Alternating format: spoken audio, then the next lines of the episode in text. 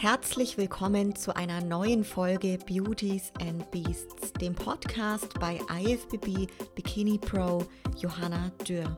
Du erfährst spannende Inhalte aus meinem Leben als Profi-Bodybuilderin und vielen interessanten Gesprächen mit meinen Gästen.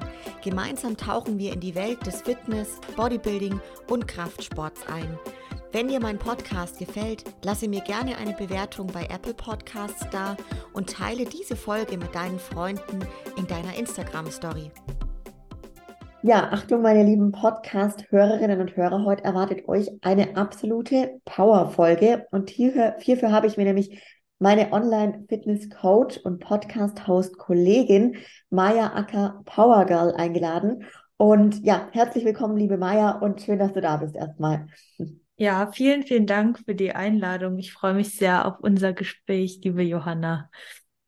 Das ist so cool, äh, Maja, weil ich selber habe jetzt erst gerade eben gesehen, dass du ja tatsächlich eigentlich einen, also anderen Namen hast, gell? Aber ich glaube, jeder kennt dich irgendwie unter Maja, oder? Ja, ja, mein ähm, offizieller Name ist Marie tatsächlich. Okay, okay, richtig cool. Aber viele kennen dich, glaube ich, unter Maja, Power Girl und wahrscheinlich ja. ja durch die Lena Rammsteiner, da kommen wir auch gleich noch zu.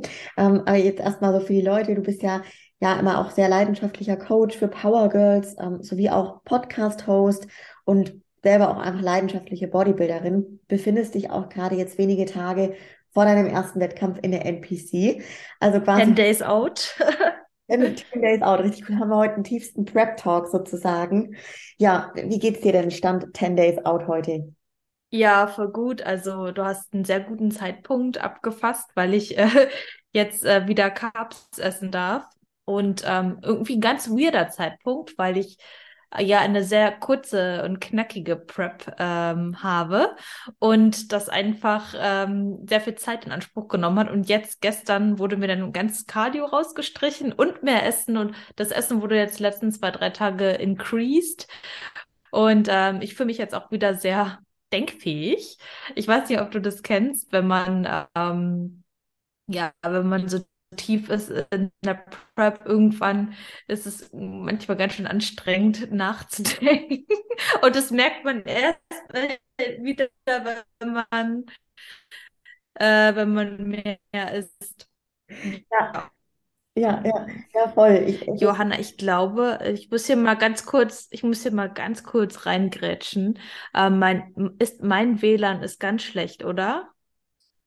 Hm, also es hat gerade Kannst du mich gut hören? Ich kann dich gut hören. Jetzt stoppt es aber gerade wieder. Und hoch und mach den Hotspot an und dann ist das eine bessere Verbindung. Da müssen wir nochmal anfangen, wenn es okay ist für dich. Ja, machen wir so. Aber ich glaube, es ist besser für das Gespräch. Auf jeden Fall. Okay? Ja, ich bin gleich wieder da. Super. Gar kein. So, jetzt zeichnet es auf jeden Fall aus. Ja, Achtung, meine lieben Podcast-Hörerinnen und Hörer. Heute erwartet euch eine absolute Power-Folge. Und hierfür habe ich mir meine Online-Fitness-Coach und Podcast-Kollegin Maja Acker Power Girl eingeladen. Herzlich willkommen, Maja, und schön, dass du da bist. Hallo, danke schön für die Einladung. Ich freue mich auf unser Gespräch. Ja, ich mich auch total, Maja. Ähm, du bist ja jetzt nicht nur ja Coach und das Ganze wirklich mit Leidenschaft, wie man, wenn man dich verfolgt, sehen kann. Du bist auch Podcast-Host und du bist leidenschaftliche Bodybuilderin und auch Bikini-Fitness-Athletin und befindest dich jetzt gerade wenige Tage vor deinem ersten Wettkampf in der MPC. Und da wollen wir heute direkt auch mal drüber sprechen. Wie geht es dir denn heute so 10 Days out? Ja, also ich habe äh, heute wieder ein bisschen mehr zu essen bekommen und das habe ich, äh, da freue ich mich auch drüber, weil ich jetzt merke, wo wir das Cardio rausstreichen. Also gut, ich rudere mal kurz zurück. Ich habe eine sehr kurze Prep dafür sehr viel Zeitaufwand. Also ich habe mittlerweile so fünf, sechs Stunden im Studio verbracht äh, mit sehr wenig Essen. Und jetzt die letzten Tage haben wir das Cardio rausgenommen und die Carbs wieder erhöht. Und da merkt man, dass man wieder so mehr zum Leben erwacht und das ist sehr cool und ähm, aber auch richtig ungewohnt. Also ich habe heute schon mal so zu jemandem gesagt, dass ich eigentlich eher mit noch einer dritten Stunde Cardio umgehen könnte, als mit, oh, jetzt machst du gar nichts mehr und entspannst dich. Ähm, aber ja, ich freue mich sehr und bin super gespannt, wie das dann am Ende dann auch aussieht. Voll spannend. Also da wollen wir auch dann gleich mal drauf eingehen, weil du sagst, sehr kurze Prep und so. Ich glaube, das interessiert auch viele total. Ähm, bevor wir so zu der Wettkampfsaison und Planung für die nächsten Wochen kommen, lass mal unsere Hörerinnen und Hörer ein bisschen mehr zu dir und deiner Person erfahren. Ähm, stell dich doch mal in deinen Worten kurz vor, Maja. Wer bist du? Was machst du? Ja, also ich bin Maja. Ich bin auch Online-Coach für Fitness und Mindset. Ähm, was meine Mission ist, ich möchte meinen Power Girls zeigen, dass die Power in ihnen ist. Also, dass jeder das Potenzial hat, alles zu schaffen und zum Anfang sich den Körper zu erschaffen, den man haben möchte, aber auch eben das Leben dann am Ende, weil ich finde, Bodybuilding oder Training an sich ist einfach auch so ein schöner Übertrag fürs Leben. Man lernt da einfach so viel dazu und ähm, ja, ich, ich liebe einfach das, was ich tue als Coach und als Athletin. Ich möchte ein Vorbild sein und ich möchte die Dinge, die ich selbst lerne und konsumiere, einfach auch gerne weitergeben. Ja, mega, mega schön deine Mission. Hey, toll. Und vor allem bei meiner Recherche jetzt auch so zu deinem Werdegang konnte ich auf jeden Fall so eine derart Sport und Fitness und Kraftsport verrückte Nudel finden auf deinem Profil, was ich so schön finde und dass du das eben entsprechend auch weitergibst. Ähm, vielleicht gerade mal zu deinen Beginnen, auch gerade im Bodybuilding. Wie kamst du denn selber zu unserem geliebten Bodybuilding-Sport? Ja, durch eins, äh, nicht durch eins, durch einige Umwege. Also ich komme eigentlich aus dem äh, Ausdauertraining. Ähm, ganz früher habe ich Cheerleading gemacht. Da ähm, matcht das auch ganz gut mit der Bühne, weil ich das auch schon super hart geliebt habe. Und ähm, in meiner Heimat gab es damals jetzt nicht so viel Fitness und ähm, ja, da ist man halt dann laufen gegangen oder hat äh, ja sowas gemacht. Ich habe Sport studiert, ähm, aber ich war auch immer schon oder was immer schon damals sehr unzufrieden mit meiner Form, mit meinem Körper, habe dann immer ja Wege gesucht, um besser auszusehen, aber sehr viele Umwege gesucht ähm, und immer geglaubt, dass ich das nicht erreichen kann. Ähm, das ist, glaube ich, der größte, größte Faktor. Deswegen ist das Thema Mindset für mich auch ganz dolle wichtig in meinem Coaching. Ähm, und ja, ich habe dann äh, Triathlon gemacht. Ähm, ich habe dann irgendwann so mit Kraftausdauertraining angefangen, so Zirkeltraining und sowas, Boxen äh, irgendwann zum CrossFit gefunden, ähm, auch eine große Liebe dafür entdeckt. Aber trotzdem war mein Antrieb immer die Ästhetik. Und ähm, dann ist CrossFit irgendwann halt nicht mehr der effizienteste Weg. Ähm, aber der hat natürlich meinen Wettkampf Geist sehr befriedigt. Ähm, deswegen ähm, liebe ich solche Formen auch immer noch. Ich habe letztes Jahr zum Beispiel auch noch einen High Rocks Wettkampf gemacht, weil ich einfach äh, sehr kompetitiv bin und das auch mag, nicht nur fit auszusehen, sondern auch fit zu sein und sich halt immer mal wieder zu challengen. Und mit dem Bodybuilding habe ich angefangen 2019. Da habe ich ähm, angefangen mit Alex Krumm zusammenzuarbeiten. Da habe ich mich das erste Mal entschieden, ich will auf die Bühne gehen. Ähm, ich bin darüber hin, ach, ich weiß gar nicht. Also ich habe damals, glaube ich, ähm, so ein paar Podcasts gehört. Ich habe den Andy Pützel sehr stark verfolgt. Der ist damals ja auch dann auf die Bühne gegangen, das Jahr davor, glaube ich. Und das hat mich dann irgendwie angefixt, so diese Bodybuilding-Diät. Der hatte so einen Blog ähm, damals und da hat er halt reingeschrieben, wie hart und wie krass das ist. Und dann dachte ich so, boah, ja, das äh, scheint eine coole Challenge zu sein. Ähm, und dann habe ich irgendwie angefangen, den Leuten zu folgen und dann irgendwann gedacht, ja, gut. Ich habe mich dann im Studium auch mehr mit Muskelaufbau auseinandergesetzt und dachte so, warum habe ich eigentlich die ganze Zeit irgendwelche Burpees gemacht, wenn ich eigentlich äh, Bodybuilding machen kann. Und der größte Punkt ist natürlich ähm, die Ernährung, die ich immer vernachlässigt habe. Und äh, ja, das ist halt auch so mein größtes Learning, was ich auch weitergebe. Du kannst noch so viel trainieren. Äh, wenn deine Ernährung nicht passt, dann haut es einfach, dann kommst du nicht an dein Ziel. Das, oder du kommst in 70 Jahren an dein Ziel. Also das ist einfach game changing gewesen. Ja. Ja, voll schön, dass du schon ein großes Learning auf jeden Fall jetzt teilen konntest mit den Leuten. Das wollte ich dich unbedingt auch fragen. Du hast jetzt gerade schon berichtet, davor waren auch so ein paar andere Sportarten im Programm.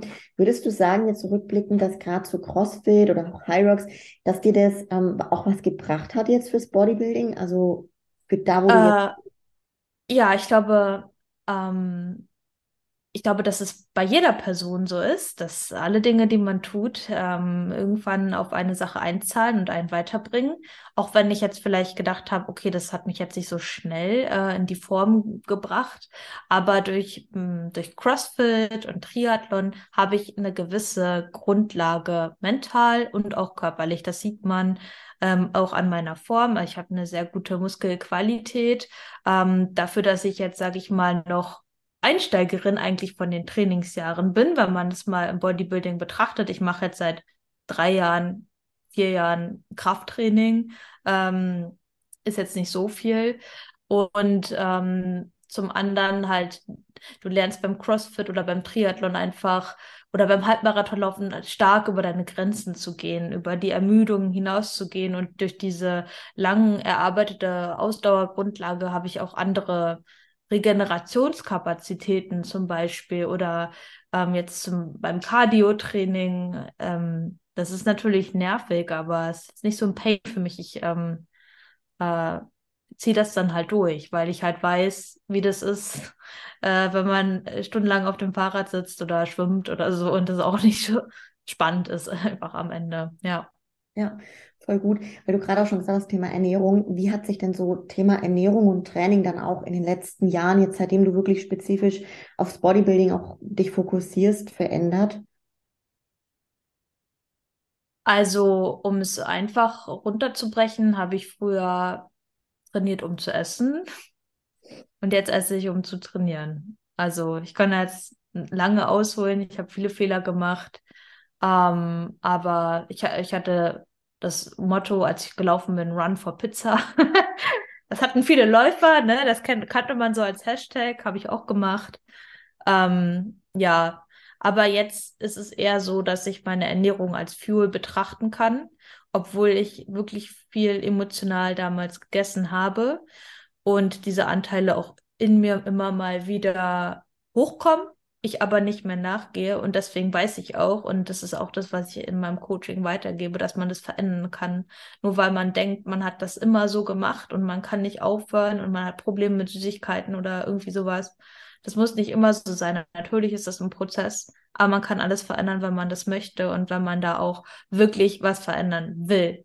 Und ähm, ein ganz schönes Beispiel ist, ähm, ich hatte jetzt zwei oder drei Refeeds von, nee, drei Refeeds bekommen von meinem Coach. Und ich sollte Burger essen und Emma sollte ich einen Cookie essen. Und ich war Burger essen und das eine Mal kam der halt einfach nach einer Stunde. Und ich war so hungrig und du weißt nicht, wie das ist auf Prep und du wartest auf deinen Burger und das dauert einfach eine Stunde und alle um dich herum kriegen Essen und dann ist das halt so ein 6 von 10 Burger. Und ich war halt schon so innerlich dann so ein bisschen enttäuscht. Und ich hätte halt früher safe irgendwas gegessen dann noch, um mir einfach dieses Gefühl zu geben, so, ne?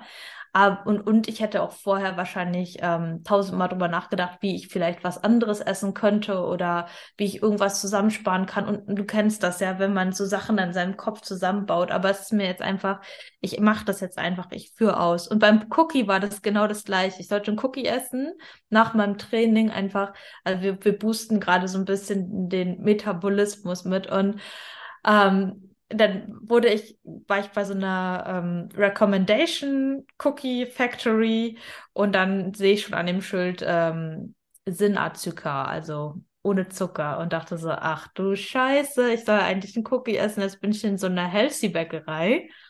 Naja, okay, esse ich jetzt. Und dann habe ich diesen Cookie gegessen. Das war wirklich eine absolute Enttäuschung.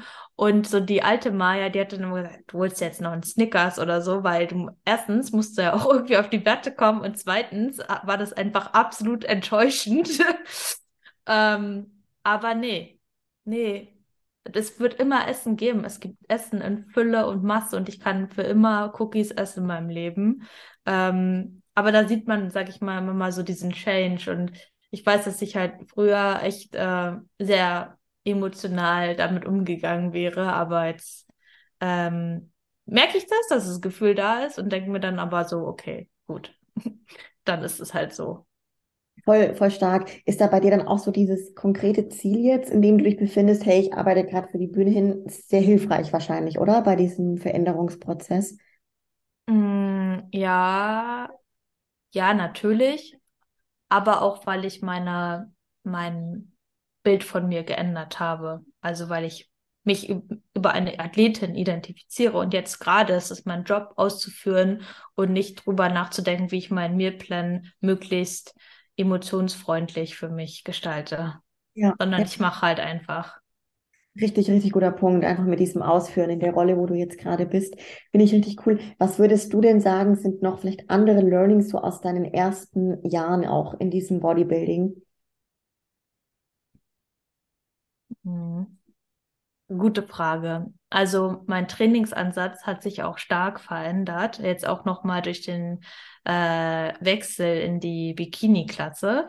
Ähm, also eins, was ich jetzt gerade sehr, sehr stark lerne und was ich super hart unterschätzt habe, ist, wie, wie lean man tatsächlich für NPC Bikini werden muss oder kann, äh, um eine bestimmte Vision von sich äh, auf die Bühne zu stellen, Version von sich.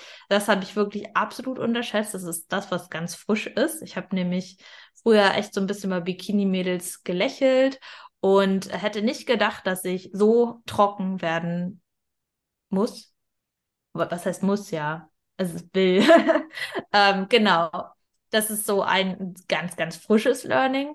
Mm, zum anderen war ich äh, früher einfach, dadurch da auch, dass ich aus dem CrossFit gekommen bin, habe auch Weightlifting gemacht. Ich war eher so ein Go Hard or Go Home. Also Kickbacks habe ich ganz lange gar nicht gemacht oder irgendwelche Isolationsübungen, hm, weil ich das affig fand. Und ähm, zum anderen aber auch, und diesen Ansatz verfolge ich auch immer noch, weil ich denke, dass man mindestens drei Jahre im Krafttraining mit Grundübungen am weitesten kommt, bevor man irgendwelche fancy äh, Monster Walks, Kickback, äh, ähm, Supersets machen sollte. Mhm. Also das denke ich immer noch, aber ich bin nicht mehr ganz so auf dieser Schwarz-Weiß-Seite und da war ich früher viel. Und ich habe sehr viel, sehr schwer äh, trainiert das hat sich auch geändert, aber das hat sich auch in der Studienlage mittlerweile geändert. Also ähm, als ich noch angefangen habe, da war es eher, ich habe auch Sport studiert, ähm, viel auch in die Richtung, dass der mechanische Load eine große Rolle spielt und die spielt er auch immer noch. Das möchte ich jetzt auch nochmal dazu sagen. Also Mädels, bitte ähm, hebt weiterhin schwer. Ähm, aber man kann eben auch mit höheren Wiederholungsbereichen ans Ziel kommen. Ähm, natürlich immer alles in, einer, in einem gewissen Spektrum, in einer gewissen Kombination. Ähm, aber das hat sich auch stark geändert bei mir, ähm, so dieser Trainingsansatz und das meine Prinzipien, sag ich mal. Ja, ja, voll spannend. Hattest du denn selber dann auch von Beginn an einen professionellen Coach? Also quasi einmal den, den ersten Coach, den du, mit dem du auf die Bühne gegangen bist, in einer anderen Klasse, glaube ich, oder?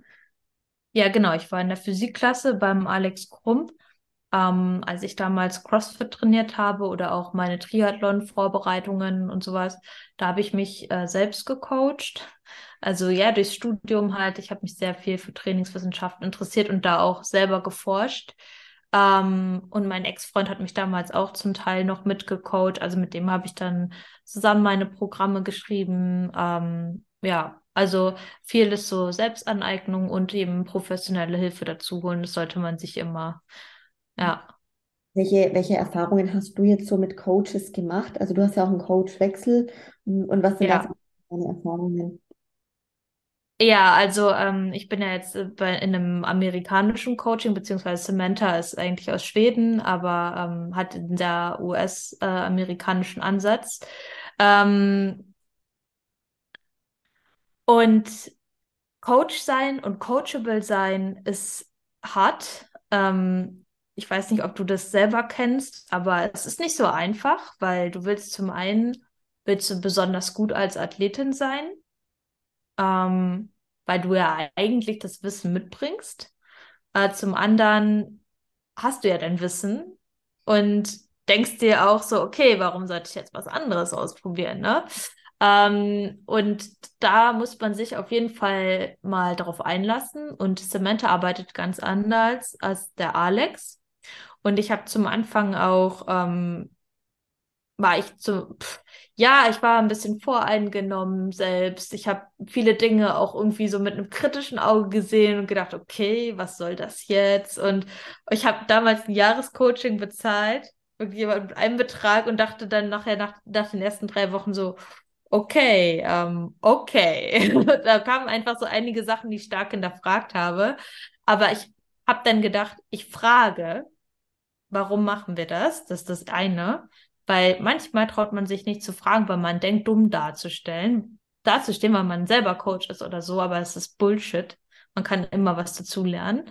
Ähm, und zum anderen habe ich überlegt, was ist das Best Case?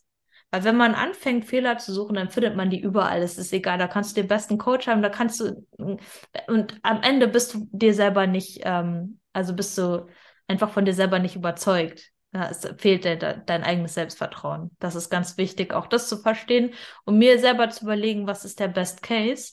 Und ähm, ja, dann habe ich einfach mal Fragen gestellt und immer eine Antwort bekommen. Und die Antwort war plausibel. Und ich muss sagen, ähm, das habe ich ihr heute auch geschrieben. Ich bin sehr happy, weil man sieht die Ergebnisse.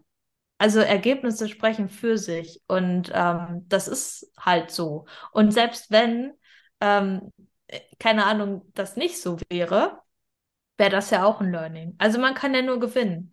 Ähm, deswegen würde ich sagen, äh, würde ich als Tipp weitergeben, lass dich drauf ein ähm, und stell Fragen aber stell sie auch höflich. Also ja. manchmal äh, ist es so, dann kritisiert man vielleicht irgendwie oder das kriege ich auch manchmal äh, so von Athletinnen kommen sehr, sehr viele skeptische Sachen und ähm, sei einfach offen, weil du willst ja ans Ziel kommen. Und dir will der andere, die andere Person will dir nur helfen. Ja, ja. Und jeder macht das aus bestem Gewissen.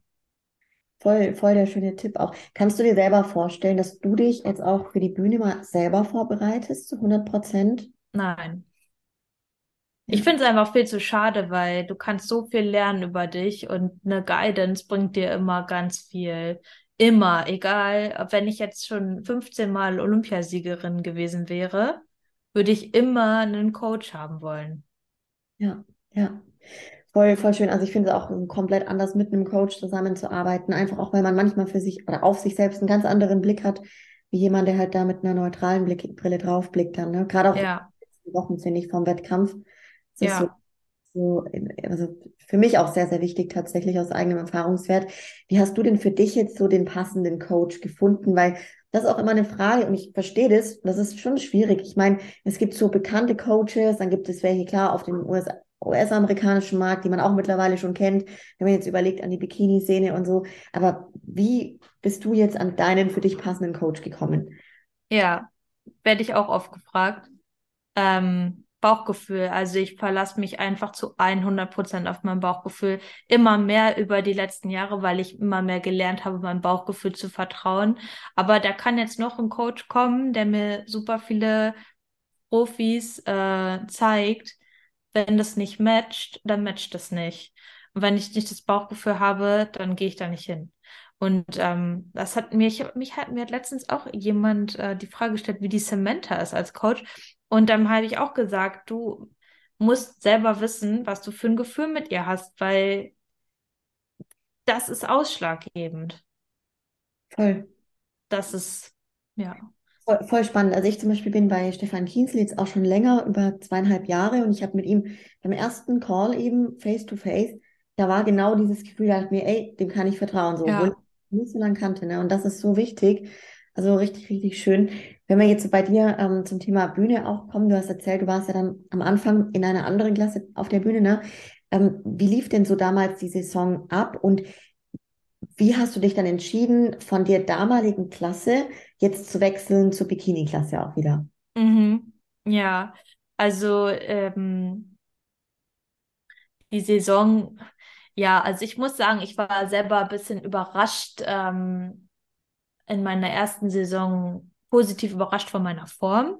Äh, hätte ich nicht gedacht, dass ich so gut aussehe. Das klingt ein bisschen überheblich, aber ähm, tatsächlich hätte ich nicht gedacht, dass ich mal so lean werden kann in der ersten Saison und dass ich tatsächlich eine, gut, eine sehr gute Struktur einfach habe. Ähm, und wovon ich auch überrascht war, ist, als ich auf der Bühne stand, das war echt, also das hatte ich beim Cheerleading oft, dass ich dann da stand, es war wie ein Flow. Also ich habe mich einfach, als würde ich dahin gehören, gefühlt. Und es war in der also das war genauso. Ich habe das ehrlicherweise gar nicht so erwartet. Also ich wollte den Weg gehen. Ich wollte mir, mir zeigen, dass ich das kann. Ich wollte diese Experience haben, eine Bodybuilding-Diät zu machen. Aber dass mir die Performance auf der Bühne, dass ich da stehe und mich so gut fühle, das hätte ich nicht erwartet. Und das manchmal ist, glaube ich, so God-given. Manchmal solche Dinge, die erwartet man vielleicht nicht an Orte, Menschen und so weiter. Und ähm, das war so das eine. Mm, Physik habe ich damals gemacht. Ja, ich weiß gar nicht, warum ich so diese Vorurteile gegen Bikini. Ich weiß nicht, wo, woher das kam. Es war keine Ahnung. Ich glaube, äh, ja doch. Ich glaube, ich habe mich selber nie so richtig dolle feminin gefühlt. Ich habe auch gesagt, ich bin der diesen Go Hard, Go Home, Heavy und so weiter Ansatz gefahren, weil ich mich darüber stark identifiziert habe und mich gar nicht so feminin gefühlt habe. Ja, und deswegen wenn einen das dann triggert, wenn andere sehr feminin sind, dann denkt man natürlich, das ist gar nicht so cool und deswegen mache ich was anderes. genau. Ja, und dann hat ähm, die Samantha zu mir gesagt, hey, also deine Form passt eigentlich ziemlich gut in die Bikini-Klasse. Und dann dachte ich so, nee. das war dann auch schon wieder so was, so, äh, hast du mal die Fotos angeguckt? So, ne? Ich bin viel zu muskulös für Bikini-Klasse. ähm, ja, witzig. Ähm, ja, aber ich habe dann einfach auch ein bisschen drüber nachgedacht, warum triggert mich das? Ähm, ja, warum, warum nicht mal was ausprobieren, so, ne? Und warum nicht auch mal deine frauliche Seite rausholen? Und ja, ich habe dann angefangen so zu posen und ich fand es irgendwie richtig cool und ich wollte erst noch zum DBRV gehen, ähm, dachte auch, dass da meine Form besser passt. Dann habe ich NPC geübt und fand das, ich habe das Posing einfach viel mehr gefühlt, muss ich sagen. Dachte aber damals noch, okay, machst du beides und dann wollte ich gern auf die FIBO und FIBO war NPC-Posing. Und dann ähm, meinte ich aber, nee, ich kann jetzt nicht zwei Dinge machen. Also das geht einfach gar nicht so vom, ich musste ja auch alles neu lernen, auch vom Posen. Und ja, habe dann gesagt, ja, dann halt NPC, weil ich es mehr fühle. Selbst wenn ich da vielleicht optisch nicht so reinpasse, ich fühle es halt einfach mehr, ich kann es besser rüberbringen.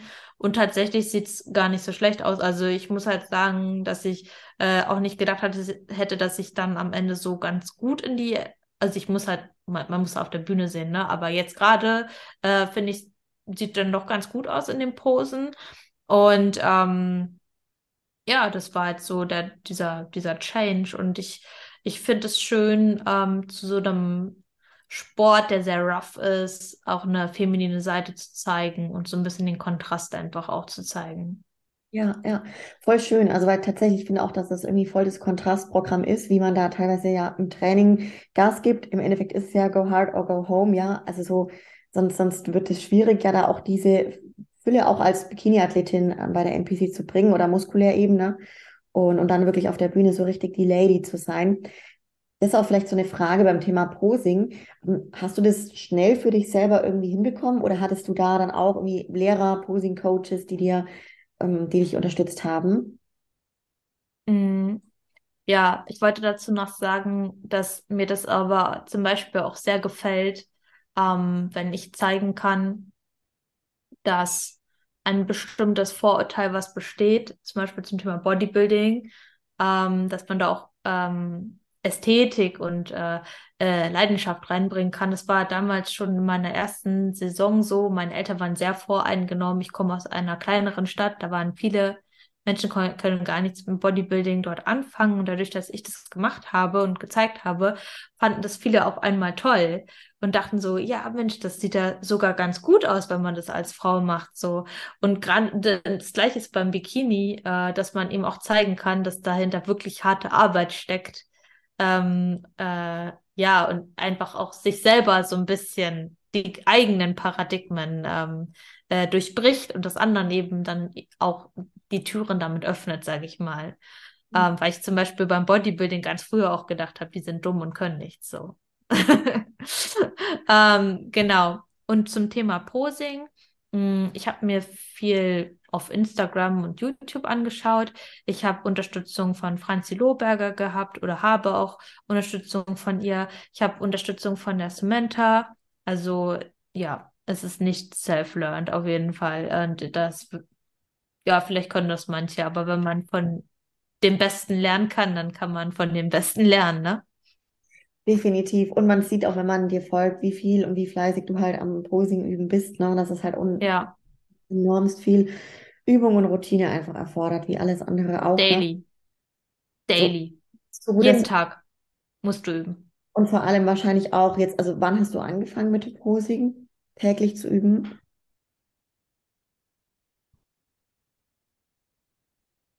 Also auf jeden Fall mit Anfang der Prep im Januar. Ich habe vorher schon ein bisschen geübt, aber NPC habe ich ja erst im Januar richtig gelernt oder Februar.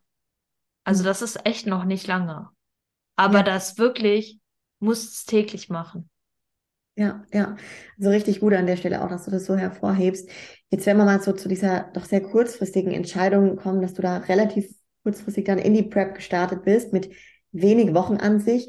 Äh, magst du da vielleicht mal die Leute abholen? Also wie kam es dann zu dem Entschluss und wie habt ihr entschieden, okay, es wird safe NPC und wie verlief jetzt auch dann diese kurze Prep an sich? Also eigentlich sollte ich im Mai starten. Da wäre Januar eigentlich ein guter Zeitpunkt gewesen zu starten, ähm, weil ich jetzt äh, auch jetzt nicht so einen hohen Körperfettanteil dann am Ende der Prep gehabt habe. Und ähm, ja, also das wäre ein normaler Zeitpunkt gewesen, würde ich mal sagen. Da haben wir auch angefangen und damit gerechnet. Ja, und dann habe ich aber irgendwie überlegt, ich würde schon super gerne auf der FIBO stehen. Und ähm, dann war die FIBO aber relativ früh und ich habe dann auch noch herausgefunden, dass ich ja vorher noch einen anderen Wettkampf machen muss, damit ich auf der FIBO stehen kann. Und ich dachte mir aber, boah, ich habe so Bock, ich habe so Bock auf der FIBO zu stehen. Ich will das und ich, äh, ich habe das dann Samantha geschrieben und ich habe gesagt, wenn du mich zwei Stunden am Tag auf den Stairmaster stellst, ich will zeigen, zum einen, dass es geht dass man zwölf Wochen ready sein kann, natural. Und zum anderen habe ich einfach mega Bock auf diese Challenge. Ja, ich weiß nicht, mich, mich inspirieren einfach so Challenges und ich habe natürlich voll gezweifelt, ähm, zum, zu, zum Teil auch, ne? Zum einen, weil ich natural bin, zum anderen, weil es wirklich sehr short ist, ne? Ähm, und ich ja doch äh, über 10 Kilo dann verloren habe jetzt, ne?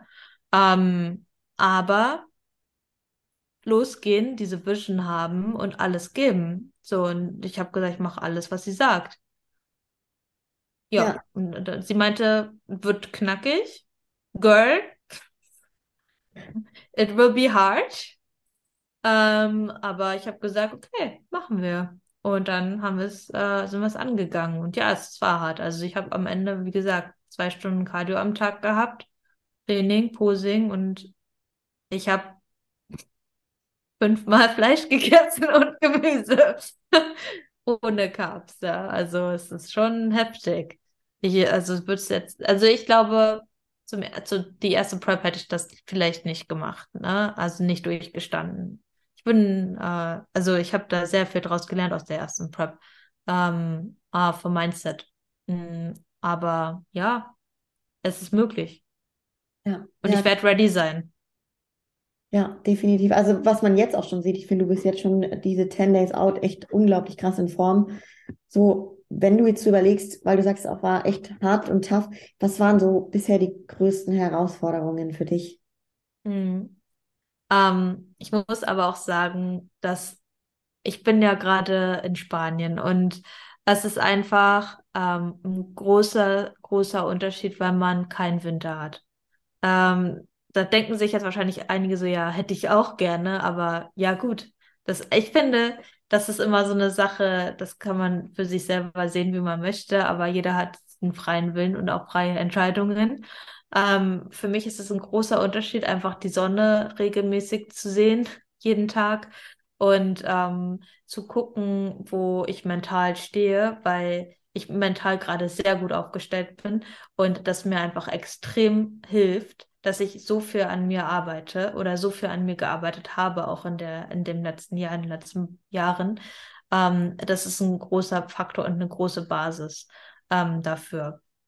Und ähm, Herausforderungen, würde ich mal sagen, das Umziehen, ne? Also ich bin ja von Palma nach ähm, Spanien jetzt, äh, also von, von der Insel aufs Festland gezogen. Ähm, das war eine Herausforderung. Äh, also so, so Umzugszeug, das muss man vielleicht nicht machen. Ähm, ich war jetzt auch in London auf einem Event. Sowas, also unterwegs sein, ist halt immer herausfordernd.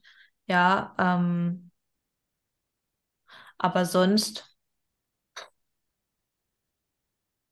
sich halt immer wieder auf neue Dinge einstellen. Wenn man so ein Routinemensch ist wie ich, dann immer wieder eine neue Routine einzustellen, das ist vielleicht eine Herausforderung. Aber man kann es halt sehen, wie man möchte. Es kann also am Ende auch eine absolute Bereicherung sein. Ja, ja. Was, was hilft dir in Momenten, wenn es mal so richtig hart und schwer ist am meisten? ähm, ans Meer zu gehen. ähm, ja, wenn, wenn es möglich ist, einen Ort aufzusuchen, ähm, der einem Kraft gibt. Wenn ich in Deutschland wäre, würde ich wahrscheinlich ähm, auch in die Natur, in den Wald zum Beispiel gehen. Wald gibt mir ganz viel Kraft. Also Ruheorte zu suchen, ähm, das hilft mir. Dann ähm, mir zu überlegen, wofür ich gerade dankbar bin, auch easy, aber ich meine, in dem Moment, wo es einem nicht gut geht, ist das wahrscheinlich nicht so ein, ist diese Aufgabe schwieriger, als wenn es einem gerade gut geht, würde ich mal sagen. Ähm, ja, herauszufinden, was mir Energie gibt, mir diese Fragen zu stellen und zu fragen auch, möchte ich gerade so sein, wie ich bin? Was ist denn, also, es ist ja alles geil eigentlich, ne? Wir haben, wir sind, wir leben, wir sind in Deutschland geboren. Wir sind, gehören wahrscheinlich zu den privilegiertesten Menschen mit auf dieser Welt.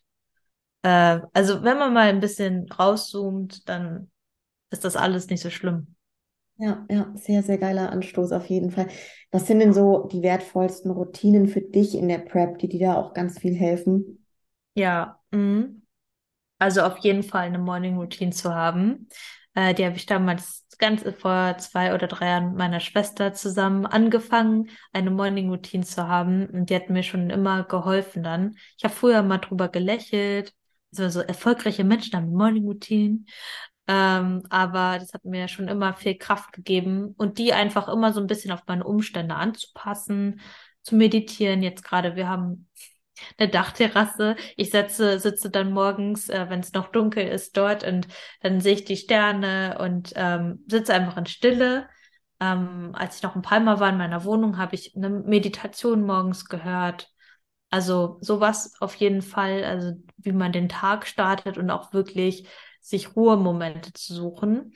Mhm in Palma hatte ich halt nicht so ganz diesen Connect zur Natur, weil ich in der Stadt war. Ähm, aber da habe ich das so gemacht, dass ich mich von Anfang an committed habe, dreimal zu meditieren am Tag.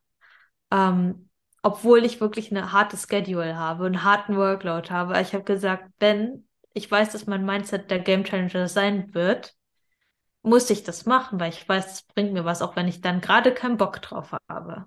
Mhm. Ähm, und mich zu committen, wirklich sieben Stunden zu schlafen. Also sechs bis sieben Stunden Minimum. Also nicht Minimum. Darüber hinaus komme ich eh nicht. Äh, aber wirklich, ich habe zum Anfang sehr unter sechs Stunden geschlafen, habe gemerkt, das hat mir nicht so gut getan, weil ich lange meinen Schlaf sehr stark vernachlässigt habe. Jetzt wirklich darauf zu achten, so mindestens sechseinhalb Stunden zu schlafen. Auch das ist noch sehr wenig, ich weiß, aber ähm, auf jeden Fall besser als davor. Und darauf wirklich das zu äh, priorisieren. Ja, ja. Hast du da irgendwie so eine Abendroutine, Abendbettroutine, dass sagst, du kannst dadurch einfach viel besser runterkommen und es auch wirklich einhalten, dass du immer so zur geregelten Zeit schlafen gehst und zur gleichen Zeit aufstehst? Mm, also ich muss sagen, wenn ich jetzt gestern zum Beispiel bin ich ein bisschen später ins Bett gegangen, war ich so um elf, kurz nach elf im Bett, dann sage ich halt, okay, ähm, dann schlafe ich halt bis 6.30 Uhr. Also ich habe dann meine Auf, ich verschiebe manchmal meine Aufstehzeiten dann so ein bisschen. Ist nicht immer so, ist auch nicht ganz so optimal, aber dass ich darauf auf jeden Fall so ein bisschen achte. Ähm, ich bin ein, nämlich so ein Mensch, ich habe mich früher schlecht gefühlt, wenn ich dann nach um sechs aufgestanden bin, weil ich will ja busy Mensch sein, so, ne? Mal, sag ich mal, wo mein eigener Druck herkommt.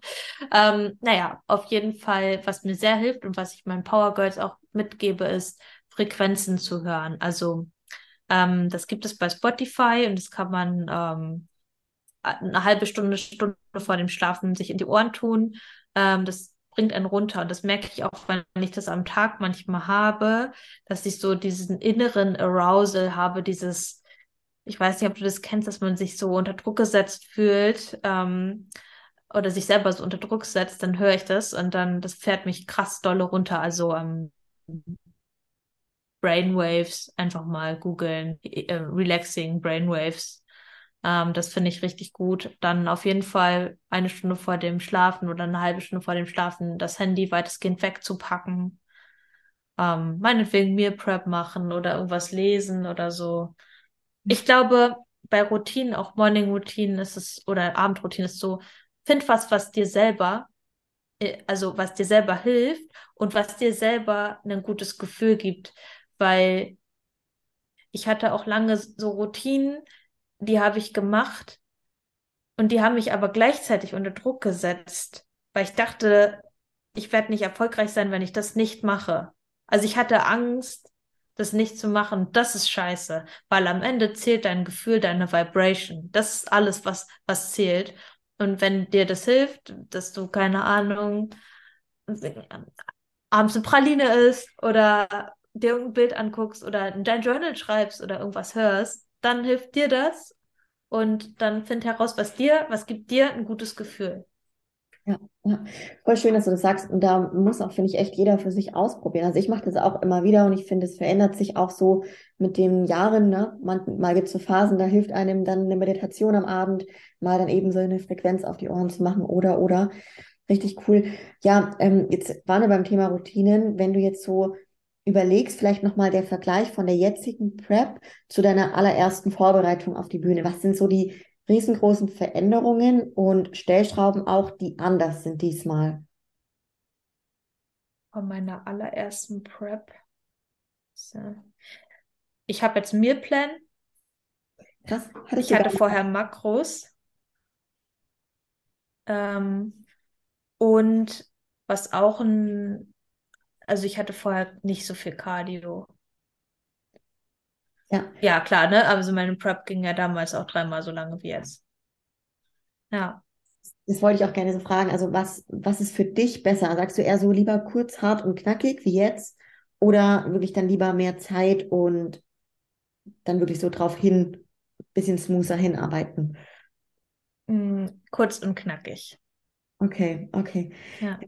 Wenn, jetzt sind wir zehn Tage vor dem ersten Wettkampf. Ähm, wie sieht deine Saisonplanung aus? Also welche Wettkämpfe wirst du machen? Johanna, darf ich dich mal ganz kurz unterbrechen? Ja. Ich muss mal ganz kurz was fragen gehen, ja? Ja.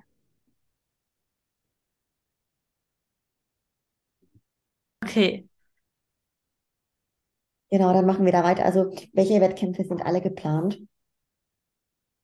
Mm, das habe ich noch gar nicht äh, so richtig offiziell verkündet. Also ich glaube, das mache ich auch noch nicht, weil ich mir das noch, ja, ich, ich lasse es noch erstmal auf mir sitzen. Also erstmal die Dennis Wolf und die FIBO. Und es ist auf jeden Fall noch was in Planung für hm, Sommer, Herbst. Aber ähm, das will ich noch nicht sagen. ja, voll, voll gut. Was ist denn so dein persönliches Ziel für die Saison, die erste in der NPC? Ähm, ja, also ich will einfach nicht dastehen wie eine Anfängerin, sage ich mal. Ähm, ich will inspirieren mit, mein, mit meiner Bühnentransformation. Ich will inspirieren mit meinem Auftritt. Und ähm, ich habe noch ein anderes Ziel, aber wie gesagt, das äh, möchte ich noch nicht ganz so teilen. Ähm, denken jetzt wahrscheinlich viele die Pro-Card. Ähm, klar, das wäre auch geil, ne? Ähm, aber es ist ein bisschen anderes Ziel und ähm, ja, das kommt auf jeden Fall noch. Es, es bleibt sehr, sehr spannend. Was ist so generell bei dir im Bodybuilding vielleicht so oder auch so diese Vision, also wo du dahin willst in diesem Sport? Ähm, ich will einfach zeigen, dass man ähm, natural sehr weit kommen kann, dass man sehr weit viel aus sich rausholen kann. Ähm, das, das ist das eine, was ich zeigen möchte. Ich möchte durch meine Form und Präsenz inspirieren. Ich möchte zeigen, dass man vieles schaffen kann oder ja, alles schaffen kann, was man sich in den Kopf setzt. Selbst wenn es vielleicht manchmal bedeutet, dass man scheitert, ähm, aber dass man dranbleibt und ich will äh, einen Impact haben, auch mit meiner äh, Karriere als Bodybuilderin. Ja. Voll schön, weil du es auch sagst, ich glaube, das Dranbleiben, also das ist eh etwas, wo ich sage, das zahlt sich immer aus. Definitiv. Ja. Wenn wir jetzt so bei der Prep sind, vielleicht noch da, einfach auch mal das Thema Off-Season kurz noch mit reingeschnitten. Hast du selber mal so eine richtig geplante, strukturierte Off-Season auch gemacht vor dieser Prep? Oder sagst ja. du, ja, okay. Ja, das heißt also, das ist schon etwas, wo du auch immer empfiehlst, dass du vor einer Prep wirklich einen ordentlichen Aufbau machst. Ja, also ähm, von nichts kommt nichts, ne? Also das ist halt so, natürlich muss man sich halt immer die Frage stellen, wo will man es hintreiben, sage ich mal, ne? Äh, womit äh, fühlt man sich auch selber wohl, aber das muss jeder für sich selber entscheiden. Ich glaube, jeder Körper ist auch anders. Ähm, mit, damit meine ich jetzt mit Körperfett ansetzen zum Beispiel. Äh, aber es gehört dazu, auch aufzubauen. Und ähm, was man daraus lernen kann, was ich daraus auch gelernt habe, ist, mich nicht nur toll zu finden, wenn ich lean bin, sondern auch zu lernen, mich toll zu finden, äh, wenn ich ein bisschen dicker bin oder was äh, bisschen kurviger bin. Ich habe angefangen in die letzte Offseason auch die Off-Season mal ja zu mögen. Das habe ich vorher, habe ich die Off-Season gehasst oder den Aufbau fand ich furchtbar und habe mich die ganze Zeit gefreut auf die Diät und habe alles gemacht für die Diät und das war mir bei diesem, ja, bei diesem Aufbau weniger wichtig. Ja, also ich habe mich schon gefreut auf die Diät, aber ich habe eben auch ähm, gelernt, das wertzuschätzen, dass ich aufbaue. Ja, war so ein richtig wichtiger Aspekt, weil das, ja, kriege ich auch immer, immer wieder mit, auch im Coaching natürlich, dass das sehr, sehr vielen extrem schwer fällt, gerade wenn sie noch nie einen Aufbau gemacht haben, ne, und da halt einfach mal dann auch in ungewohnte äh, körperliche, ja, ähm, Ranges kommen, sozusagen vom Gewicht und vom Feeling her. Voll, voll schön. Was hat dir denn da vielleicht auch geholfen? Also vielleicht so deine Tipps an dem Aufbau, sondern da so ein bisschen ihre Struggle haben. Hol dir einen Coach. Richtig, richtig gut. Ja. also Top. wirklich, also wirklich macht das mit einem Coach, weil ich habe nach der, nach meiner Bühnenvorbereitung, ähm, ich hatte eine sehr gute Reverse Diet. Ich hatte keine Binges, nix. Ich bin sehr stolz darauf. Aber ich habe dann ähm, wirklich sehr langsam, zu sehr langsam. Ich war lange auf einem Gewicht, was nicht gut war. Äh, oder was heißt nicht ganz so gesund war. Ähm, ich habe mich selber beschissen. Ähm, was, heißt, was heißt beschissen? Ich habe halt immer mal wieder ein bisschen zu wenig gegessen, damit ich immer meine Apps auch noch sehe. Ne? Und ähm, es hatte natürlich auch ein paar mentale Hintergründe damals in dieser Zeit. Da ging es mir auch nicht so gut. Aber ähm, hätte ich mir keinen Coach, also hätte ich dann nicht wieder gesagt, ich gehe, ich war nämlich damals nicht mehr bei Alex ähm, weil ich mich auf den High Rocks vorbereitet habe. Da hat mich mein Ex-Freund drauf vorbereitet. Und dann ähm, bin ich erst wieder in ein bodybuilderisches Coaching gegangen. Und ähm, mein Ex-Freund hat halt keine Ernährung bei mir gemacht, weil äh, ja, das äh, schwierig war. Und ähm, dann bin ich ins Coaching wieder gegangen und das hat mir dann wirklich in den Arsch getreten, dass ich esse. Und Cement hat auch gesagt, du musst, also wir müssen mit dem Gewicht hoch, also du musst jetzt deine Kalorien essen. Aber und wenn ich halt zahle dafür, dann esse ich halt auch. Ne? wenn man, wenn man dann wirklich ein Ziel hat und äh, wieder, was heißt, accountable sein muss, äh, dann ja, ist das halt so. Das ist auch ein, vielleicht ein guter Punkt, weil du sagst, so Thema sich einen Coach holen. Ich meine, man committet sich dann nicht nur sich selbst gegenüber, sondern irgendwo auch dem, dem Coach gegenüber. Also man geht ein Coaching ein ja. und das ist einfach auch was anderes. Ne? Vielleicht ja. auch jetzt eine, eine super gute Überleitung zu, zu deiner Berufung, würde ich es auch nennen, Coach zu sein, mit einem Power Girl Coaching. Ähm, vielleicht kennen dich nämlich auch ein paar schon von der Folge mit Lena Rammsteiner. Sie berichtete ja jetzt einige Male schon von eurer Zusammenarbeit, ähm, wo du ja auch sie mental unterstützt hast. Mittlerweile ist sicher einigen klar, dass der erfolgreiche Sportler generell erfolgreiche Menschen nicht nur einen Trainer für sportliche, körperliche Entwicklungen hat, sondern genauso eben auf mentaler Ebene. Und bei deinem Coaching bietest du ja auch beides an. Ähm, ich bin generell auch der Meinung, dass ja, das Ganze auch ein Produkt aus mentaler und körperlicher Entwicklung ist. Also es immer zusammengehört. Es geht nicht das eine oder das andere. Wie kamst du denn so zu deiner beruflichen Leidenschaft und dem Coaching dann nach deinem Sportstudium? Ui, ähm, ich habe das schon immer geliebt, Dinge weiterzugeben, die ich lerne. Also das habe ich im Studium schon gemacht. Ich war damals auch schon Trainerin ähm, und habe irgendwann irgendwie diesen Drang gehabt, zum einen was Eigenes zu erschaffen und zum anderen so, wenn das für mich funktioniert, dann muss es für dich auch funktionieren. Ähm, dann finden wir auch einen Weg, wie das für dich funktioniert. Du musst nicht immer dort stehen bleiben, wo du jetzt stehst. Oh, also dieses, ja, helfen, Service geben, das war schon immer da. Und ich habe das einfach weiter, also ich bin dem einfach gefolgt und ähm, habe halt angefangen, irgendwann eine größere Vision für mich zu entwickeln, für mich, äh, für mich und mein Leben und ähm, dem halt Stück für Stück entgegenzustreben. Ja, und dadurch äh, habe ich mich dann irgendwann selbstständig gemacht. Richtig schön. Wie hat sich so dein Coaching in den letzten Jahren entwickelt?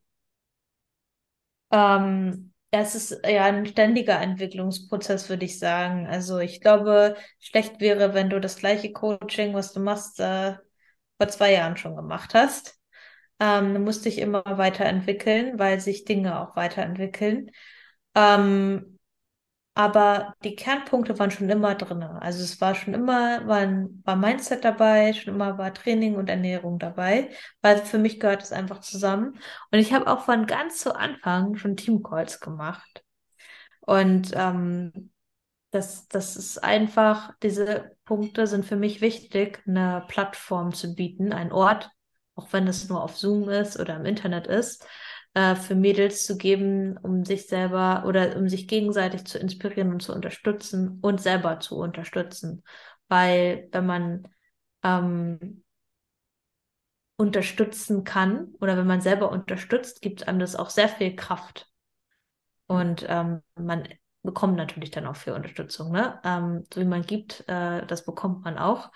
Und ähm, ja, und aber so sage ich mal, die Formen und wie das aufgebaut ist, das ändert sich natürlich ständig. Ähm, aber immer ist auch das Ziel, trainiert aussehen, also geil ausschauen. Ähm, ich habe früher mehr im CrossFit-Bereich gecoacht. Jetzt ist es eher Bodybuilding-lastig, beziehungsweise Ästhetik-lastig. Ich mache keine Wettkampfathleten, also ganz vereinzelt. Ähm, aber das Ziel ist halt, trainiert aussehen, eine gewisse Ästhetik zu haben und aber auch äh, trainiert zu sein, also fit zu sein. Ja, also ähm, ich trete den schon in den Arsch. sehr, sehr geil. Was sind so die größten Learnings aus deinen ersten Online-Coaching-Jahren? Oh, oh. Ja, das, oh, darüber habe ich ja noch gar nicht so richtig nachgedacht. Ähm, ich glaube, wichtig ist, dass du selber dir immer wieder Input holst von unterschiedlichen Coaching-Formen, dass man sich selber immer weiterentwickelt, ähm, dass man selber, du bist nicht Gott. Also doch, wir sind alle, irgendwie sind wir, sind wir alle Gott geben, äh, äh, oder sind wir alle göttlich, weil wir alle denken können, unsere Gedanken wählen können. Ähm, aber du darfst auch Fehler machen und die zugeben. Ich glaube, das ist auch etwas, was man als Coach vielleicht manchmal vergisst, dass man auch Schwächen hat ähm, Und das ist auch okay, wenn man sie seinen Klienten gegenüber vielleicht mal zugibt. Also damit meine ich jetzt zum Beispiel, wenn ich auf Wettkampfdiät bin. Ähm, jetzt gerade sage ich halt in den, habe ich in den letzten Wochen, in dieser letzten Phase jetzt gesagt, dass ich halt ähm, nicht mehr ständig erreichbar sein werde. Also dass ich halt einmal, zweimal am Tag auf die Nachrichten antworte, aber nicht mehr rund um die Uhr einfach online sein kann. Ne, es ist immer noch ein krass hoher Betreuungsaufwand, den ich habe und ein krass guter Service, den ich gebe. Aber ich habe ihn ein ganz bisschen zurückgefahren, einfach um mich selber äh, mit einer guten Energie zu halten, weil nur wenn meine Energie gut ist, dann ist, kann ich auch geben. Auch das ist ein großes Learning. Du kannst nur ein guter Coach sein, wenn du dich selber gut fühlst. Wenn du dich selber behandelst wie ein Stückchen Dreck, kannst du keine gute Energie weitergeben. Wenn du in einer schlechten Energie bist, dann gibst du diese Energie weiter. Deswegen achte zuallererst auf dich, weil aus dir, das ist, du bist die Gießkanne. Und wenn du Mutter in einer Gießkanne hast, dann äh, das ist, glaube ich, was das Allergrößte. Du bist nicht ein besserer Mensch, wenn du andere erst vor dir stellst oder vor dich stellst und dich selber nicht gut behandeln kannst. Voll, voll spannend. Also ich hatte auch mal so, bei mir selber ist es auch immer wieder so ein Thema und ich sage mir immer so, dieser gesunde und liebevolle Egoismus, sich, also für sich selbst oder Egoismus ist das ja im Endeffekt, ja, wobei man da aufpassen muss mit der Begrifflichkeit natürlich, aber einfach diese, dieser gesunde Egoismus, dass man sich selbst halt nicht vergisst, vergisst, ne?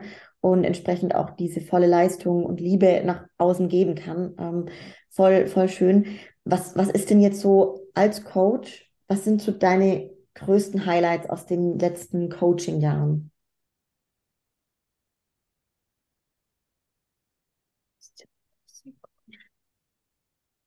Also, ähm, es sind einfach Ha, da habe ich voll Gänsehaut, weil durch das Coaching entwickeln die Mädels einfach zum einen die Community, die sich aufbaut zwischen den Mädels. Die treffen sich, die fangen an, Freundschaften zu pflegen. Also es entwickelt sich eine Community, ähm, selbstständig fast so, ne? Also klar habe ich jede Woche die Teamcalls, die ich gebe, aber es entwickeln sich einfach so tolle Dinge aus Eigenantrieb auch, was ich richtig cool finde. Ähm, dann einfach, ja, ich kann es manchmal gar nicht glauben, welche Changes stattfinden. Ähm, klar, körperlich, aber einfach im Mindset, wie viele wirklich Leben sich ändern. Und ich lese manchmal ähm, die Nachrichten oder Bewertungen und denke manchmal, das ist durch das Power Girl Coaching gekommen. Krass, also deswegen kann ich das immer gar nicht glauben, dass es an mich geht, aber ähm, wenn eine Person, ähm, manchmal braucht es dieses eine Coaching und diese Person, die etwas in dir auslöst und dann ändert sich auf einmal sehr, sehr vieles für dich. Aber das kann jeder Mensch erreichen. Ähm, ich glaube, jeder kann alles ändern, aber ähm, da, wenn das so, sag ich mal, durch dieses, dieses eigene Produkt passiert, ist das natürlich äh, wahnsinnig schön. Ähm, das Power Girl Camp äh, das war in den letzten beiden Jahren wirklich Wahnsinn auch, das zu sehen. Ähm, also erstmal das auf die Beine zu stellen und dann aber auch zu sehen, was dabei rauskommt. Ähm, ja, Lena zu begleiten, das war natürlich auch total toll, äh, nach Vegas zu fliegen. Mhm. Ja, es sind einem viele Dinge, aber ich glaube, diese beiden größten Sachen sind halt einfach so das, was ich so entwickelt, was man vielleicht gar nicht von außen sieht. Also diese, diese starke Community, das Team von Mädels, die gar nicht denken, dass sie irgendwo dazugehören. Das war bei mir auch immer so, dass ich immer dachte, also mit meiner Disziplin, meinem Ehrgeiz passe ich manchmal irgendwo gar nicht richtig rein, so, ne? Also bist halt immer, sag ich mal, Papagei. Aber ein ganz großer Papageienkäfig ist halt auch nice, ne? Und irgendwie will ja jeder irgendwo dazugehören. Nur findest du halt vielleicht an der einen oder anderen Stelle nicht deinen Platz, aber wenn du diesen Platz selber schaffst und da Leute hinkommen, die sich connecten, das ist geil. Und halt eben auch zu sehen, dass manche, oder dass es viele einfach diesen krassen Wandel haben. Und ich krieg im das ist so das Schönste, wenn jemand aus dem Coaching geht. Heute habe ich wieder eine Sprachnotiz gekommen, bekommen, heute früh von einer Athletin, die ist jetzt seit einem Monat oder zwei Monaten nicht mehr im Coaching. Und sie hat mir erzählt, wie es ihr geht und sie ist super dankbar und sie macht weiter für sich, an sich zu arbeiten und hat wieder super viele Dinge einfach in so kurzer Zeit erreicht und ähm, sie meint, dass sie halt niemals dort stehen würde, wo sie jetzt steht und das ist einfach das Schöne, langfristigen Impact zu haben, auch wenn man mit den Menschen ja nicht immer zusammenarbeitet. Ja, ja, voll, voll schön. Hast du so für dich irgendwie so ein Bild, wo du in zehn Jahren stehen willst? Ja. Ist es, ist es etwas, was du auch teilst? Ja, das habe ich, glaube ich, auch schon mal geteilt. Also ich möchte in zehn Jahren auf meinem, äh, auf meinem eigenen Anwesen sein, meine Power Ranch, ähm, wo es ein eigenes Gym gibt für äh, Athleten im Kraftsport, für Crossfitter, für Bodybuilder, für Fitnessbegeisterte, wo die hinkommen und ähm, ihre letzten drei Wochen der Prep durchziehen und eine geile Unterkunft haben und Leute, die zusammenkommen, die driven sind, die sich gegenseitig pushen können, inspirieren können, die einfach dort einen Ort finden, wo sie wachsen können. Diesen Ort, den ich gerade im Coaching bilde, den möchte ich offline bilden. Und da bin ich in zehn Jahren. Boah, sehr, sehr geil. Hört sich richtig gut an. Ich hatte auch gerade schon so ein richtiges Bild irgendwie. Das kann man sich so richtig vorstellen. richtig schön, hey. Ähm, ich, ich will mal noch auf jeden Fall so zum Thema persönliche Entwicklung kommen, Maya. Also es ist ja so ein Begriff. Was ist denn für dich Persönlichkeitsentwicklung und wo fängt es an, wo hört es auf? Also ich glaube, also man kann es wahrscheinlich von mehreren Seiten betrachten. Weil entwickeln bedeutet ja auch, dass man sich selber näher kommt. Ähm, und das ist es, glaube ich, äh, zum großen Teil, weil wir sind als Menschen, du wirst geboren in eine Familie, in ein Umfeld. Und ähm, ich glaube, hier im deutschsprachigen Raum ist das erstmal ein, krass großes Geschenk. Das darf uns mal allen bewusst werden. Ähm, und zum anderen äh, wirst du aber dann programmiert. Also alles, was du dann um dich herum erfährst und lernst, das wird ein Teil von dir, es wird Programm, was dich steuert. Und ähm, wenn man sich das nicht bewusst wird, dann ändert man nie was. Aber wenn man sich bewusst wird, dass man eben diese Programmierung in sich trägt, zu einem ganz, ganz großen Teil, ähm, dann fängt man an, sich zu entwickeln und diese Dinge, Programme abzuändern und abzulegen und sich selber näher zu kommen, weil wir, für mich, und wir sind als Menschen, als menschliche Wesen, absolutes Veränderungspotenzial. Das ganze Leben ist ein Veränderungsprozess. Das ist, eine ganze Leben ist eine Entwicklung. Und ähm, das zu erkennen, dass du bist die Veränderung, alles ist eine Veränderung. Und ähm, ich glaube auch, dass jeder seine bestimmte Aufgabe, seinen bestimmten Weg hat. Äh, wenn man erstmal lernt, mehr auf sich zu hören, auf das Bauchgefühl zu hören und zu erkennen, dass du alles, was, ähm, was du im Kopf hast, was ein Gedanke ist, was eine Idee ist, erschaffen kannst. Weil alles war zum Anfang ein Gedanke. Alles ist ein Gedanke. Das, du kannst sie wählen. Und das sich bewusst zu machen, und diesen Weg zu gehen, das ist für mich persönliche Weiterentwicklung und eben auch immer wieder, das wird nie aufhören. Das wird nie aufhören. Ähm, man ist nie fertig damit. Ja. In diesem Leben nicht. Und ich glaube, dass wir mehrere, also ganz viele Leben haben. Wer weiß, in welchem ich jetzt bin. Voll, voll schön. Was tust du selbst so, um, um dich stetig weiterzuentwickeln? Also gibt es da Sachen, wo du sagst, proaktiv tue ich da was für? Oder sagst du, hey, das passiert eigentlich tagtäglich, ist die ganze Zeit? Ja, also ähm, ich habe vor zwei Jahren ähm, ein Coaching, also hm, wie gesagt, nee. Also ich habe schon, das fand ich schon im Mindset, mentales Training, fand ich schon immer super spannend. Ähm, das habe ich schon, da habe ich mich schon immer mit beschäftigt, Podcast gehört und so weiter. Aber ich bin vor zwei Jahren wirklich in ein intensives Coaching gegangen, ähm, habe da mein ganzes Geld für ausgegeben und ähm, habe dann jeden Tag angefangen, mich mit diesen Inhalten zu beschäftigen. Da gab es ganz viele tolle Inhalte, Lehrvideos über ein Jahr lang. Und da habe ich dann angefangen, mich jeden Morgen hinzusetzen, mir Videos anzuschauen, Dinge zu lesen. Und jetzt äh, schaue ich, dass ich das jeden Tag implementiere, aber eben eher auch in diese Richtung. Also ich habe sehr viel konsumiert Und jetzt bin ich eher in diesem, okay, wie wende ich das jetzt an? Wie kann ich das jetzt anwenden, äh, was ich höre? Und ähm, ich muss nicht mehr die Fülle, also klar, ne, man muss immer auch die Fülle an Informationen haben, aber manchmal ist es besser, wenn du einen Podcast eine Woche hörst, jeden Tag und guckst, wie kann ich das jetzt, wie kann ich das jetzt implementieren? Wie kann ich das wirklich anwenden? Weil du kannst tausend Bücher lesen, aber wenn du es nicht verstehst und nicht anwendest, dann bringt dir das nichts. Ja, muss ja. es verdauen. Sehr, sehr gut. muss ankommen. Ja.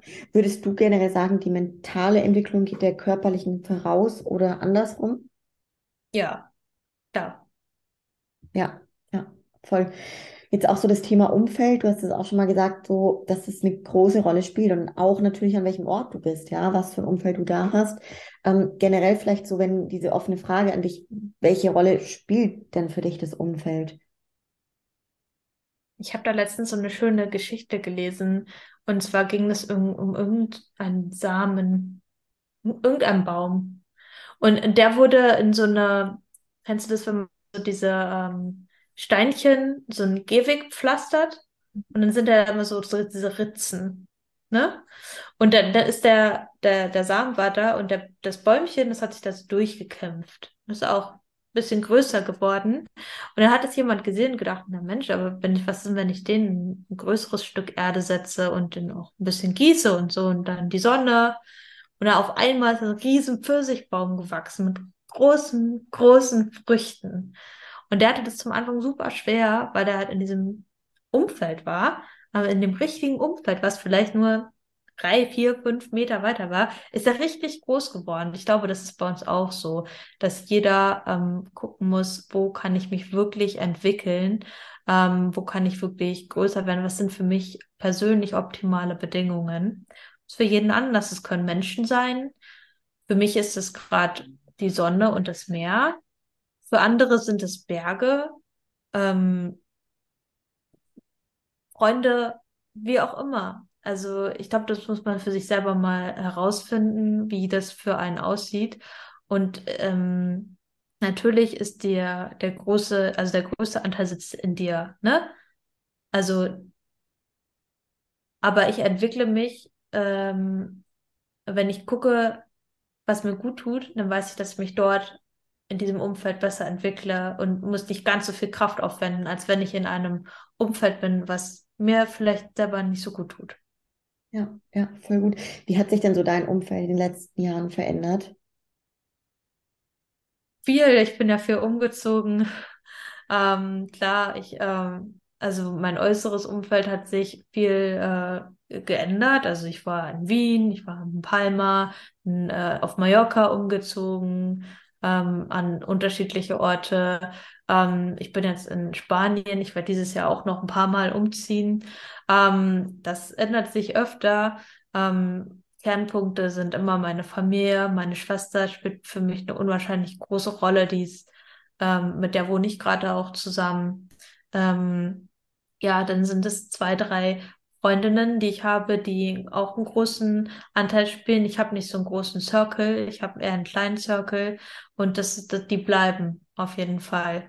Ähm, und dann schließt man immer wieder Bekanntschaften oder ähm, ja, durch das Coaching hat man natürlich auch viel Austausch.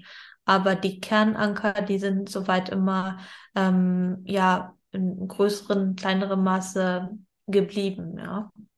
Ja, ja, voll ich wollte dich auch fragen, so wie wichtig es dir ist, so Menschen um dich zu haben, von denen du eben auch lernen kannst, beziehungsweise auf die du aufsehen kannst. Unwahrscheinlich wichtig. Inspiration ist für mich ein Grundwert.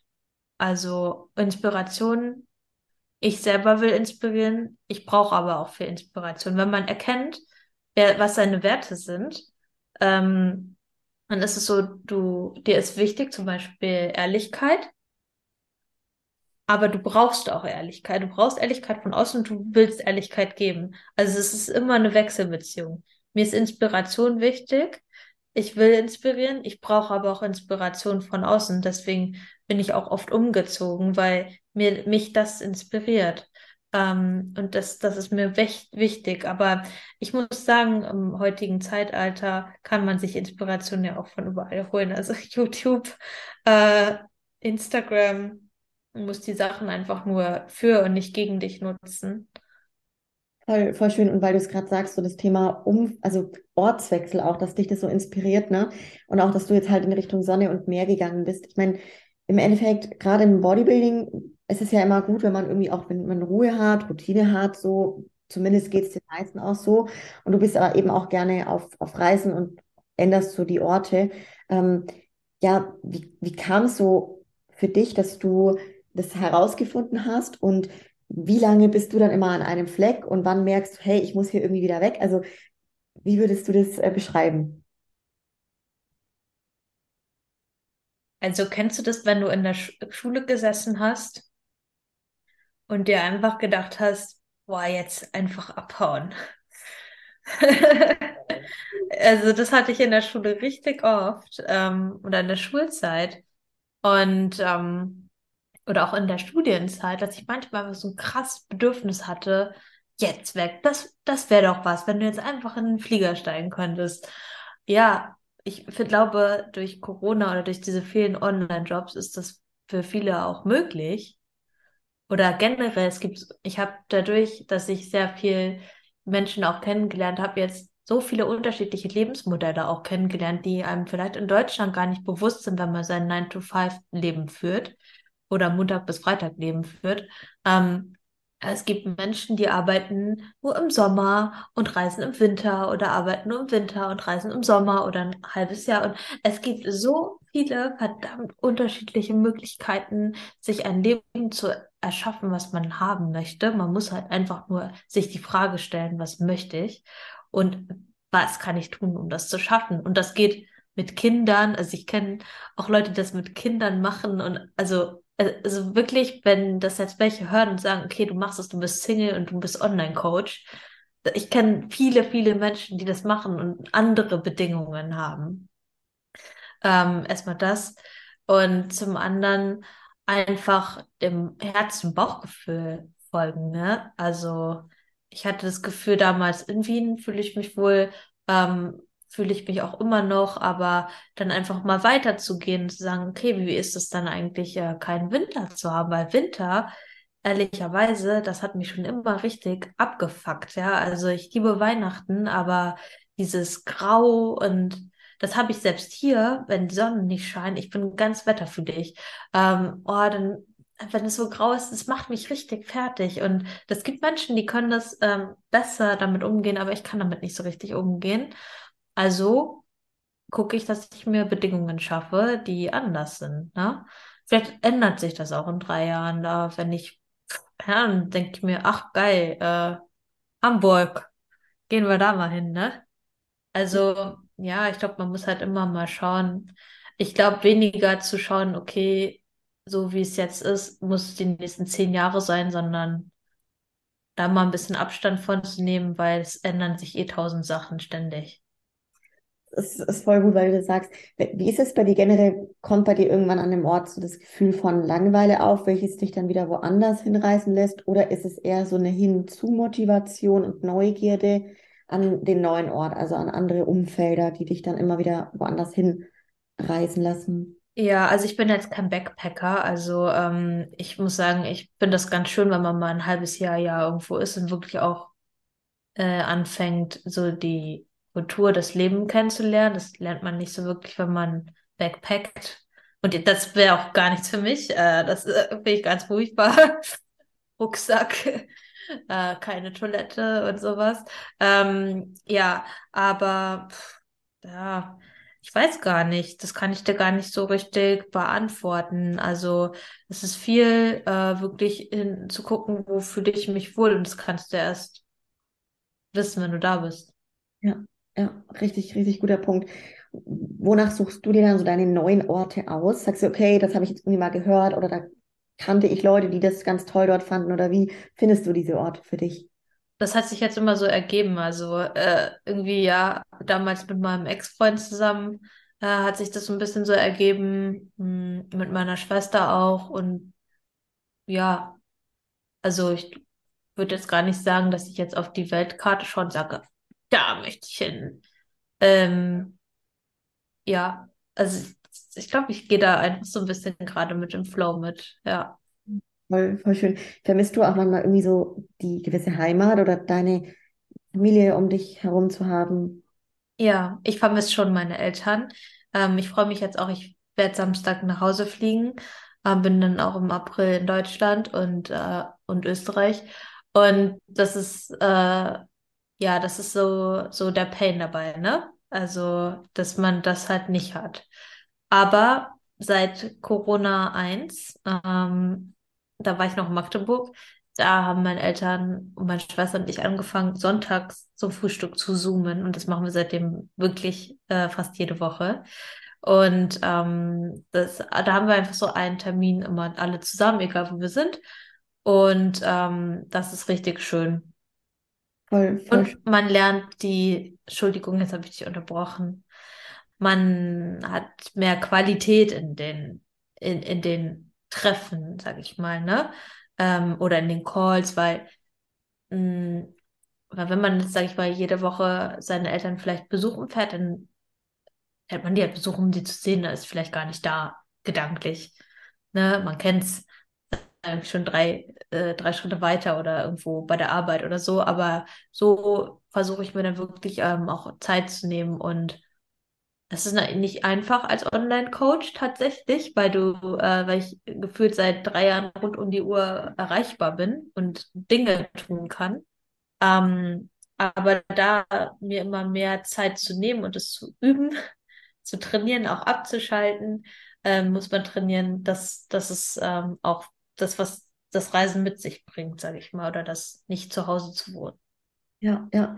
Aber voll schön, auch was du gerade so als Erkenntnis irgendwie so gegeben hast, dieses, dass, wenn man halt dann nicht so oft die Familie sieht, dass es umso schöner ist und die Zeiten man irgendwie viel mehr aufsaugt, die man dann halt gemeinsam hat und das halt auch mit so einer Routine oder wie ihr das eben pflegt am Sonntagmorgen funktionieren kann über das Online-Format, ne? Richtig, richtig schön. Ich könnte, Maja, also echt noch viel, viel weiter mit dir sprechen, aber ich glaube, wir haben jetzt auf jeden Fall echt einiges Tolles hier auch an, ja, ich finde wirklich Inspiration trifft unfassbar gut ähm, da rausgegeben in diesem Podcast. Äh, genauso wie ich nämlich dich auch eben schon länger verfolge und ich es wahnsinnig inspirierend finde, wollte ich eben gerne mal jetzt so aus dir, aus deinem Kopf so ein bisschen mehr hören und ich denke, es wird bestimmt einigen anderen genauso gehen. Ganz viele inspirierende, ja, Gedankenanstöße, Messages, ganz, ganz toll. Jetzt rockst du erstmal deine erste NPC-Show, würde ich sagen. Und dann hören wir uns vielleicht in diesem Jahr auch nochmal. Ja. Cool, da vielleicht nochmal tiefer ja. in ein oder andere Thema einzusteigen. Vielleicht noch ganz am Ende, was ich immer jedem gebe, der bei mir zu Gast ist. Ähm, ein weißes Plakat, die ganze Welt sieht es. Es ist unbeschrieben und du darfst so deine Botschaft da drauf schreiben. Was you got da? the power. Geil. sehr, sehr geil. Sehr schön. Und damit würde ich sagen, beenden wir die Folge. Mega cool. Vielen Dank, Maja. Und an alle, die auch mit dabei waren bis hierhin, vielen Dank euch. Wenn euch die Folge gefällt, teilt sie mit euren Leuten, lasst Maya und dem Podcast gerne Liebe da und dann bis zum nächsten Mal. Ciao, ciao. Ciao, ciao.